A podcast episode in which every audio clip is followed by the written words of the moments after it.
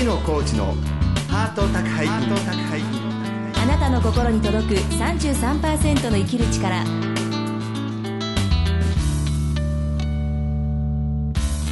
ご経営いかがですか？壊れ物の祭典代表作家の月野浩二です。フリーアナウンサーの松井宏恵です。月野浩二のハート宅配便。今週も番組を聞きのあなたに33%の生きる力をお届けしますえー、今週もね、はい、たくさんメールいただいてますので、えー、ぜひ、えー、ご紹介お願いいたします。はいたくさんいただいてますが今週はいつご紹介したいと思います、はい、風色日和さんからいただきました。ありがとうございます。ありがとうございます。いつもハート宅配便楽しく聞かせていただいています。過去の放送はすべてポッドキャストにて携帯にダウンロードしてあり毎日通勤時に聞いていますえー、本当にためになる番組ですっかり月野浩二さんのファンになっています。ありがとうございます。いつかお会いしたいなと勝手に思っています。僕は作詞作曲家をしておりまして優しい虐待防止活動をしております、うん、優しい虐待とは身体的児童虐待ではなく親の厳しいしつけも行き過ぎると精神的な虐待になるというものです、うん、僕が一緒に活動している女性ボーカルが優しい虐待当事者で中学校高校回りながら歌と経験を話して優しい虐待を知ってもらう活動をしています、そして月野さん、はい、えー、壊れ物祭典に出演したいなと思っています、はい、どうやったら出演できるのか教えてください。えー、そして先日この番組がきっかけで高橋和恵さんともお会いしました。人とのつながりって不思議ですそれでは体に気をつけて頑張ってください。放送を楽しみにしていますというメッセージです。ありがとうございます。ありがとうございます、えー、壊れ物祭典ですけれども、はい、あの不定期ですけれども、うんオーディションっていうのをやってましてですね。オーディションやってるんですか？はいあの実はこれも採点出たいって問い合わせたくさんいただくんですけれども、はい、えーと、全員の方にね、えー、こう出てもらいたいんですけど、結構こうね難しいんで、はい、ね以前一回あのオーディションやってみんなでこう出てもらってね、えー、みたいなことがあったんですけれども、はい、ちょっと次いつやるかはまだはっきり決まってないんですけど、そういった機会をねまたホームページ等でね、発表しますんで、ぜひねその時応募していただけたらと思うんですよね。はい、はい、また高橋和恵さんともねお会いになったってことですね。そうですね。風さん、うん、あのこの番組をね出てくださった、うん、やはり虐待体験のある長岡のね、えー、フリースクールの代表の方ですけれども、はい、ね人のつながりっていうのはねいろいろ不思議でね、うん、えー、もう風日和さんともねつながってますので、えー、きっとね近いうちにお会いする機会もあると思ってます。はい。今週も30分間最後までお楽しみください。月野浩二のハート宅配便あなたの心に届く33%の生きる力この番組は全国各地のコミュニティ FM とインターネットラジオ局「オールニートニッポン」を通じてここ新潟市からお届けします。月野コーチのハート宅配便。あなたの心に届く33%の生きる力。さまざまな人生体験を乗り越えてきた女性サバイバーに毎週お話を伺っています。今週は新潟県燕市出身のフルート奏者本宮ひろみさんのインタビュー3回目です本宮ひろみさんですけれども、はい、新潟大学の教育人間科学部をご卒業なさって、ええ。えー、フルートについてね、はい、クラシックの専門をずっと勉強していきまして、えー、昨年ですけれども、はい、えー、音の箱っていうね、うえー、事務所に所属しまして、いぶきというね、CD を出しまして、今やね、新潟県内でね、大変人気のある、えー、フルート奏者なんですね。えー、それでは本宮ひろみさんへのインタビュー3回目です。どうぞお聞きください。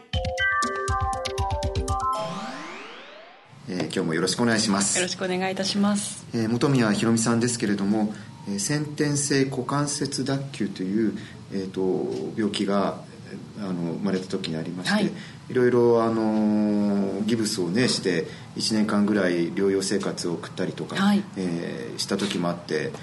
ですけれども、まあ、今考えてみるとでも私にとって音楽があるっていうねむしろそういうことは気づかせてくれたみたいな、うん、えー、話を聞きました。いろいろね挫折体験ターニングポイントもありまして、えー、音楽の先生をやってたんですけれどもやっぱりミュージシャンになろうと思うことを、ね、福島の山々に囲まれた時に 何かこう自分の中であの小さいことにと、うん、こだわらず思い切ってやりたいことをやろうみたいなねね、メッセージを自然からもらったみたいなね、はい、えー、お話をお聞きしたんですけれども3回目の今日は「えー、あのいぶき」っていうあの素晴らしい CD を、えー、出されましたけど、はい、その音楽活動についてねお聞きしようかなと思ってるんですけれども、はい、えー、この CD を出された経緯からちょっとお聞きしたいかなと思うんですけれどもはい、はい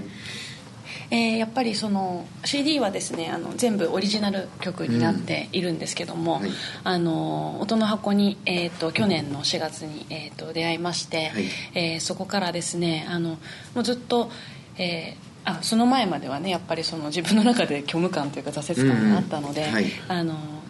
自分にできる音楽とか自分にしかない音っていうものをあのずっとあの見つけていきたいと思っていた時に、えー、音の箱の事務所に出会うことで、えー、オリジナルっていう曲が実現したんですね。で、えー、そうですね。それでこの「いぶき」というこの作品が、はい、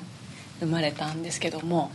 もともとはその、まあ、勉強なさったりとクラシックそうですね、はい、を中心にしていろいろ技術的なことを勉強なさっていて、まあ、そんなことでちょっと、えー、なんで自分は音楽やってるみたいなことで悩む時期も数年前にあったっていうことなんですね。はい、そうなんですね。であのこのアルバムはですねその、えー今までそれこそ誰もがやったことのないことで、フルートの概念っていうものもですねあの今まで誰かのものを聞いたことがあるものを真似するんではなくて、うん、あのそうではなくて世界で見てもあの初めてなことをしてみたいっていうのが自分の中であって、はい、でそれはオリジナル性であったりとかあとはもっと具体的には技法であったりとか、うん、えー、ジャンルであったりとか、えー、フルートで本来は、まあ、クラシックまたはジャズとかあとはボサノバとかそういうイメージがあのフルートを聴いたことのある人の、えー、中にはあると思うんですけどそこのさらにもっとあのそこだけではなくてあこんなこともフルートでできるんだとかあのこれフルートで本当に吹いてるの？みたいなそういうものをあのができたらあのすごいことになるんじゃないかなと自分で思いまして、はい、でオリジナルです。そういったあの要素がたくさん、はい、えー、詰まってる CD とい。うことで、はい、あのアマゾン等でもね売り切れになるぐらい大人気な CD ということで、ねはい、あの今まで逆に悩みながらも、はい、いろいろ試行錯誤した自分の技術とまた生き様といろんなのがこう絡み合ってここに生まれ落ちたみたいな、ね、はい、逆に言うと今だからこそできるみたいなそういったそれは強くありますね。はい。あのやっぱり最近ですねあのライブであの息吹を聞かれた方にあの、はい、感想いただくのはその力強さとかたくましさっていうものをあの生命力っていうのを感じ取っていただいたりあのするんですけどもやっぱりそのフルートっていうのはこう綺麗であったりとかあの優雅であったりっていうイメージがねどっちかというと強いと思うんですけどそこにその力強さみたいなものがねあの加わってきたのはやっぱり今まで自分であのまあ生きてきた中で悩んだりもがいたりしてでもそこでやっぱり自分の道をあの切り開こうと思ってあの歩んできたその、まあ、意志みたいなのがあの吹くたびにですねその息吹の中に自分でもこう入って入り込めていくのであのそれがこう力強さっていうものにつながっているんじゃないかなと思います。はい、本宮さんにとって、まあ、音楽っていうのは今自分音楽あるいは表現することっていうのは、はい、自分の中ではどんな感じなんでしょうか？いやもう生きることですね、うん、なんでそのままなのであのいいことも悪いことも全部あのいろんな喜怒哀楽ありますし今でもたくさん落ち込むこともありますしあの悩むこととかあのコンプレックスも山ほどありますけどもでもあのいいことも悪いことも全部それがあのこの深みになって音になってくれるんであればあのあの音楽っていうのはその自分の生きてきたものを全部映し出してくれるのでそれが楽しかったりしますね。結構、はい、じゃあまあ生きることをかけてやってる。じゃあもう本当にひろみさんにとって、はい生きていく上で必要なものなんですね。そうですね。もうあの相方なんで私相方相棒ですね、はい、お笑いですというとコンビみたいなもんですか？パートナーなのであのそうですね。いないと困りますよね。とても。はい。あの今お手元に実はフルートがあるんですけど、はい、これはあの相棒っていうか相棒ですね。何本かあるんですか？一本だけです。そうなんですか。ね、はい、まさに相棒ですね。そうですね。なんでこれがちょっと故障したりとかねなくなってしまうと、一気に仕事とかっていうか演奏ができなくなってしまうんですけども、うん、名前とかあるんですか、はい、フルート1号とかフルーちゃんなんかつけましょうかね。つけてくださいよ今度。ああそうですね。なんですかね。何がいいですかね。フルタとか。フルタっていうフルタフルボーとかどうですか？フルボーフルボーにしましょうあフルボー。じゃあフルボーで。フルボー。私は名付けをやらないと思って。じゃあ今日からフルボート。フルボートともにフルボートヒロミで頑張ります。フルボートヒロミでこのフルボーはどのくらい使われてるんでしょうかねこれはですね大学卒業の年から4年生からなんで、もはやもう何年経つんですかね 10, 10年も経ちますかね。うん。あ10年も経ちませんね。まだそんなに年はいってないんだ。えっと。何歳なんですか？計算が計算が微妙にありませんか22あ6年？76年？5年？5年ぐらいですか、ね、5年ぐらいでも相方として。もう分かんないや。いやフルボーはでは6歳とかフルボー6歳です6歳ねですね。うん。本当にフルートって面白くてあの、はい。相手にしないと機嫌悪くなったり機嫌悪くなる その日によってあ。あの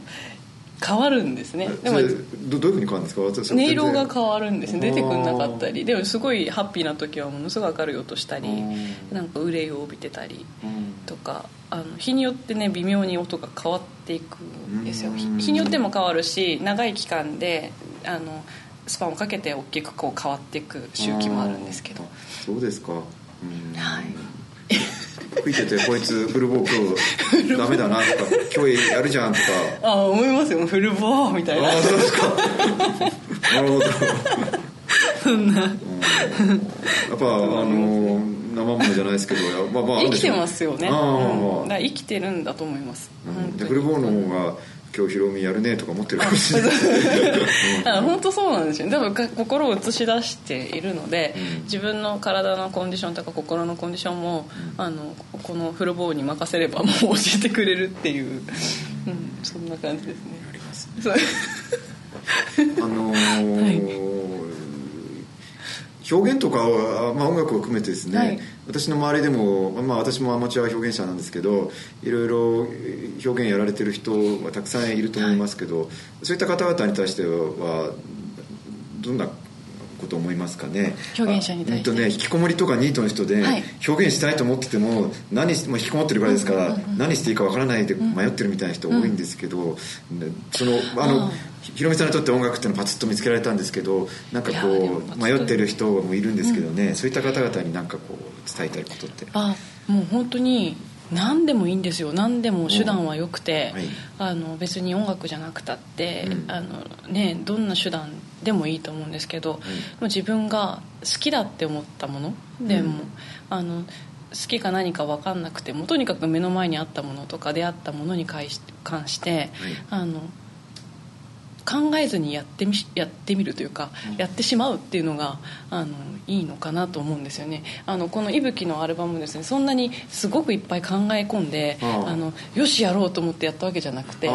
の、えー、とギターのあのアシさんと,、はい。えー、と社長ですけど、はい。それが他の、えー、とバンドメンバーと,、えー、と一緒にこう作り上げていく中でどんどんその楽曲が成長していくってことがあってなんで表現っていうのも最初から100%は無理なので。ああのその中からあのどんどんやっていって行動に移して経験積んでいくうちにその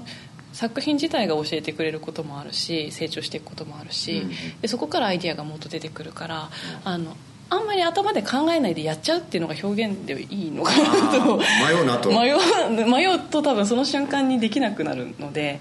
明日にしよう明後日にしようってなっちゃうんで、上手になってからやろうとか。そうそうそうそうそう。なんですよねそういうことが多いから、うん。私もそれで相当こうずっと足一歩が踏み出せなかった時期もあって、はい。2年経っても3年経ってもやってないじゃないかみたいな、あなんであのやろうって思ったらその瞬間にもう時間が何時であれ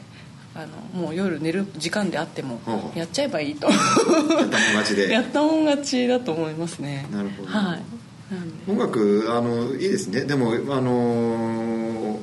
ねあの引きこもりであのよく引きこもってる人早く仕事せえとか、うん。あのニートの人でもいろいろ言いますけど実際まずはちょっと外に出てみてコミュニケーションを取るとか、うん。はい。ね、家の周りの音楽教室ありますから、はいそこに行ってみんなとギター弾いてみる、フルート弾いてでもいいしいろんなねウクレレとかね、うん。簡単なやつでもいい、ボイトレでも、はい。あのまあ、仕事をするよりもそこに行ってみんなとまずね、はい、発散してしまうっていうのもいいとそっちの方がでも順番としては絶対ねいいと思いますね。いいんでそのねあの何話していいかわからないとか思ってる時も、そこならねボイトレならねボイスについての話題っていうのがこう決まりますからそういったことからね、一つ。そうですね、あうまくいってもいいしいかなくてもいいし、意味があってもいいしなくてもいい。っていう感じ何でもありでと。何でもいいんですよね。なんか。ねなんで正しいとか正しくないとかもいらないし、ね、だからあのたたた例えばその1回やったことがうまくいかなくてもそれもまたいいじゃないっていう 感じですね。はい。本宮さんがこれからうん。音楽で自分がこうやりたいと思ってることっていうのはどんなことなんでしょうか？そうですね。あのまあ私はですねまあそれこそ私もとにかく表現したいものが出てきた瞬間に表現したいと あの思ってこれから楽曲は作りますけどもあのその先にやっぱり私は演奏者なので、えー、とこう今聴いてくださってる皆さんですねのあのそれこそこう明日を生きようとなんかこうしてみようかなとかあの頑張ってみようかなとか思うそのきっかけにですねその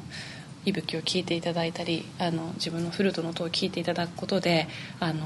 少しでもそういうきっかけの、ね、心の支えにお手伝いができたらなと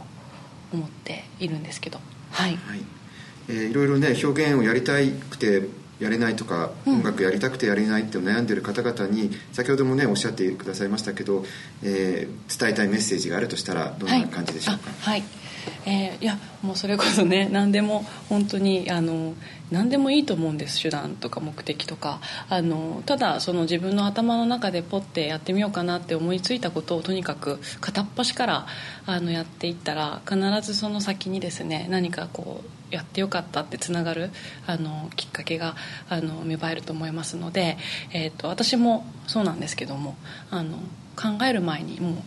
やっちゃえっていう ことですかね、はい、それからその私もそのあの少しでもあのきっかけになったりあのこんなに自由にやってる人がいるんだじゃあ私も頑張ろうとかあの私もこんなに楽しんじゃえとか思っていただいたりとかあのしていただければいいと思いますのであの私のこのフルートのまあ CD とかあの楽曲がですね皆さんのその生活にあの寄り添えるようなねそんな風にえっ、とお手伝いしていきたいと思っています。はい、いぶき、えー、アマゾンで買えます？はい、全国津々浦々全全世界から。この放送あのラジオあの海外からメールもいただいたことありまして。ねアマゾン等で買おうと思えばね。そうですね。どこでも今買えますんで。ぜひ6曲入りとなってますけれども。あの明るい感じの曲からそれこそ深いこうねものを感じさせてくださる息吹とありますけれども、えー YouTube でもね。はい YouTube でも拝見できますので。ひろみさん。はい、あ拝見じゃない私が見るんじゃなくてご覧になれますので。ご覧になれます。言葉に気をあの別に気にしないでください。あの今いっぱい見れますんで、はい。まあ、あのラジオ気になってる方あのひろみさんのあのねあの画像等はわからないですけど、まあ、実際かなりお美しい方々でその凛々しいねフルート演奏の姿 YouTube でねどんどんあのまあ、まあかっこいいですかなり。あのあ気合が入ってます実は。そうですね。あ気合が伝わってくる。あの特にこの息吹の演奏の映像いくつかありますけどあのその伝わってきます。あのやはりあのちょっとジーンとするようなねあの演奏っていうのを飛び越えたなんか思いみたいなのがねドーンとくるような、えー作品となってますのでねぜひぜひね見てみ見ていただけたらと思ってますんで。ぜひよろしくお願いし春以ます降ちなみにねご予定はどんな感じになってるんでしょうか？そうですね。イベントそれからあのライブは、えー、と引き続きずっと行っておきます。えいおきますじゃない行きますので、気にしないでください。あの思いが伝われば、何でもいいんです。言葉は。大丈夫大丈夫です。思いさえ伝わればろれつが回らなかろうと手に輪がどうだろうと敬語は何であろうと何であろうといいんです。敬語自分にいいんです。私いつもそういうポジションにいますから。何でもいいんです伝われば。はい。はい、4月も、えー、とライブをですね、はい。えーとね、先ほどあのユーストリームでは新潟市っていうお話だったんですけど、はい。あのカモとえー、っとそれからあとどこでしたホームページ。ホームページ。そうです。ホームページ見るともうライブ情報ライブ情報。ブログもね。そうなんですよ。あの月野さんに今度ね共演していただきたいのであの月野さんのスケジュールに合わせてライブが決まりますので。私もねあの月から金まで会社員で土日が空いてます。わかりました。じゃああの 月野さんのスケジュール次第でライブ情報がホームページに載りますので えっとよろしくお願いいたします。まあいろいろねでもはい。幅広くジョイントをねそうですね。はい。ロックフルートとかフルートとパフォーマンスとかね舞踏とフルートとかまあいろいろ世界は 新潟市もいろんな活動家いますからねそうですよね。世界は広がっていますのではい。はいそんなことで一つよろしくお願いします。はいよろしくお願いします、3回目の放送はこれで終了です。どうもありがとうございました。ありがとうございました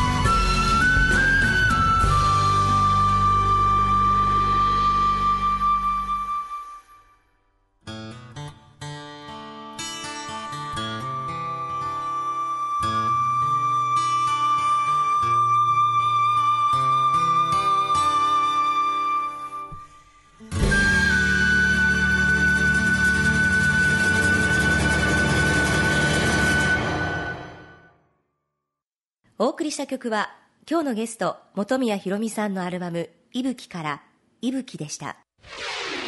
月野コーチのハート宅配便。あなたの心に届く33%の生きる力。ハート宅配便私月野浩二と。松井宏恵がお送りしていますいぶきね素晴らしい曲でしたね、ねえあの私フルートの音色なのかなって思うぐらい、うん。もっとフルートってええ。子育てなのかなって思ったんですけど、はい。なんかタイトル通りっていうかなんかこう生きているもののなんかこう力を感じるっていうか、そうですね。ええ。なんか本当強さを感じましたね。生き様とかね力強さとね、ええ。優しさみたいのをこうね、ええ。感じさせる本当に素晴らしいね、うん。演奏だと思うんですけど、はい実はこの収録の後に、はい。えー私この息吹ね、ええ。ーすごく朗読したいなと思って、えーお願いして、はい。えー息吹に合わせて私の朗読っていうのをさせてもらったんですけれども、はい。えー来週の放送でね、ええ。その模様をこう流そうと思ってるんですけれども。月野さんがこの息吹を聞いて、はい。ここに自分の詩を載せたいって思ったんですね。そうですね。私の「場数」っていうこう詩があるんですけれども、はい。まさにぴったりだと思って本当にやってみたら本当にぴったりでこれぞコラボレーションっていう感じになりましてね。あーなんかこう直感ってものが働いた。そうですね。うーん。それでまた直感が働きまして、ええ。えーイベントも今日のね、はい。インタビューでもありましたけど、ええコラボレーションやろうって話があってもう決まりました、早いですねそういうの月野さんね。そうですね。あの6月9日にはい。土曜日、えータイトルを「痛みの絆」といたしましてえあのいろいろメンタルとか身体とか、はい。い、ろいろ人間生きづらさや心の痛みがありますけれども、うん。えー今絆の時代なんですけど、ええ。その接着点っていうかね、つながりの結び目は実はあの各々の痛みがこうつながりの結び目じゃないかみたいなのをテーマにしたはい。トークとまあパフォーマンスみたいえなえ。イベントを、はい。えー6月9日土曜日、え午後6時半から新潟市総合福祉会館で、うん。えー行いますんで詳細は本宮さん私のホームページで発表いたしますので、はい。ええ。ユーストリームでも生中継オンデマンドでも放送する予定ですので、はい。ぜひ皆さんお楽しみにしてください。はい、月野さん、はい。ちょっと今日のお話とリンクさせたいんですけど、はい。あの本宮さんがこう、ね、やろうと思ったらやるっていう、ええ。その気持ちがまた本当に月野さんのこのまたイベントじゃないですけどもね。やろうと思ったらみんなやってみようっていうそんなメッセージが今日の番番組からは伝わってきましたね。そうですね。私もそれに背をこうされて、ええ。もう収録の後しばらくしてすぐもう数日後にイベントやろうって言って もうトントン拍子に決まりましたんで、ええ。はい。ぜひぜひ皆さんもね、そうやって一歩踏み出すって、ねいけたらと思います、はい。ハート宅配便来週は引き続きフルート奏者本宮ひろみさんのインタビューをお送りします。どうぞお楽しみに。番組では皆さんからのお便りをお待ちしていますメールアドレスはメールアットマークハート33ドットコム。番組のツイッターアカウントはハート33ハート33です。それではまた来週お相手は月野浩二と松井宏恵でした。月の工事のハート宅配便あなたの心に届く33%の生きる力。この番組は全国各地のコミュニティ FM とインターネットラジオ局オールニートニッポンを通じてお届けしました